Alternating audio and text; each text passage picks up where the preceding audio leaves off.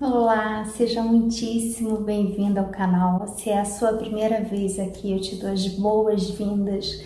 Eu desejo sinceramente que o que a gente fala aqui, que a gente pensa junto, que a gente pensa alto, possa te fazer sentido. Se você já é de casa, se você já frequenta a minha página, se você já acompanha o meu trabalho durante esses seis anos, seja no Insta, no Facebook, saiba que o YouTube ainda é uma coisa nova para mim, assim como o canal de podcast.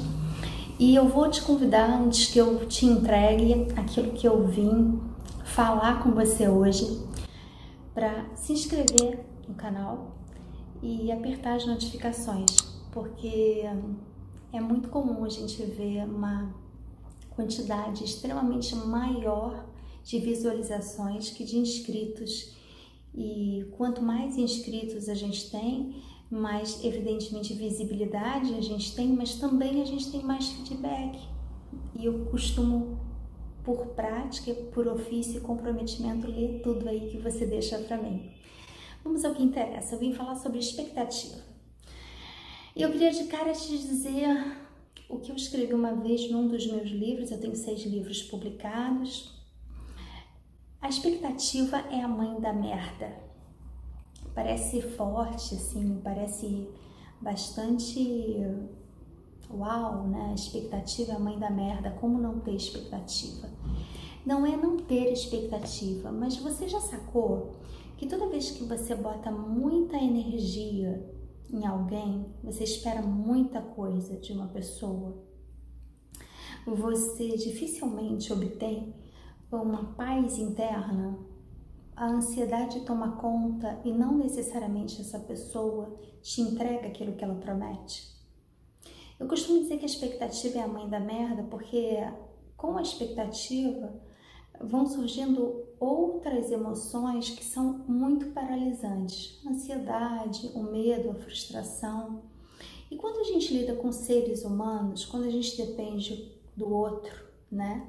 Quando a gente eh, depende da entrega do outro, do sentimento do outro, daquilo que o outro carrega consigo, daquilo que o outro pensa ser bom para ele, daquilo que faz sentido para o outro, é muito delicado a gente saber se a nossa ação, se a nossa postura, se o exercício daquilo que a gente está entregando numa relação, seja ela profissional, afetiva, parental, não importa de que natureza ela seja, mas não necessariamente aquilo que a gente está entregando é aquilo que o outro está recebendo. O que a gente esquece na maioria das vezes, e por isso que a expectativa é a mãe da merda, e quem der um Google aí vai encontrar facilmente esse texto meu, o que a gente esquece é de combinar com o outro. Será que quando a gente dá carona para alguém, não seria mais fácil, pelo menos mais eh, trocando o fácil pelo coerente, saber se a gente e o outro está indo na mesma direção? Será que esse apego que a gente tem, essa necessidade de o tempo inteiro ser amparada, pelo muito obrigada, pelo reconhecimento, pela com a velocidade com que a gente se entrega, não é um exercício de fuga para que a gente não tenha que lidar com os nossos próprios silêncios. E aí a gente sai semeando afazeres e benesses e, e coisas boas para todo mundo, uma tentativa de provavelmente preencher um vazio interno, porque talvez fique muito difícil ficar com a gente mesmo, então é muito mais cômodo sair semeando e sendo uma benfeitora ou um benfeitor, resolvendo todos os problemas de todo mundo que está à nossa volta, para que a gente brilhe e para que as pessoas nos amem. Será que essa necessidade de ser amada o tempo inteiro não advém de uma dificuldade de alto amor, de alto cuidado, porque a expectativa ela só se sente frustrada quando ela é demasiadamente esperada.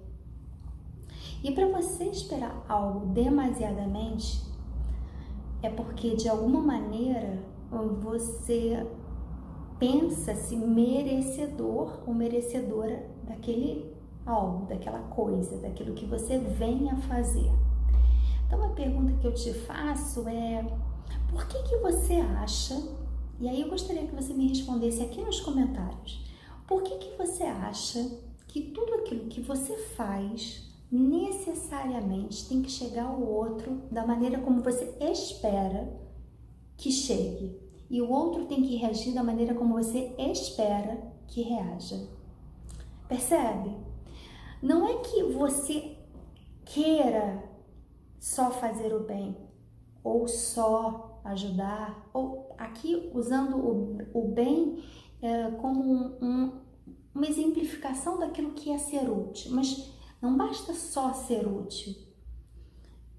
Você tem que ser útil, mas você espera que a pessoa retribua a você, seja de uma maneira ou de outra, dizendo o quanto ela é grata ou o quanto você é especial, não importa. Em cada momento da vida vai ter o seu feedback. Então, o que eu trago aqui como expectativa sendo a mãe da merda é porque ela é geradora de frustração, de ansiedade e de medo, né? Medo da não correspondência e da solidão, frustração por esperar muita coisa do outro, ansiedade porque a gente quer fazer e no minuto seguinte quer logo ser reconhecido. Então gostaria que você compartilhasse comigo por que, que você faz pelo outro e espera? Por senso de justiça? Por senso de carência? Será que tudo que você faz pelo outro ou para o outro você está fazendo por si mesma? Ou por si mesmo? Eu fico por aqui.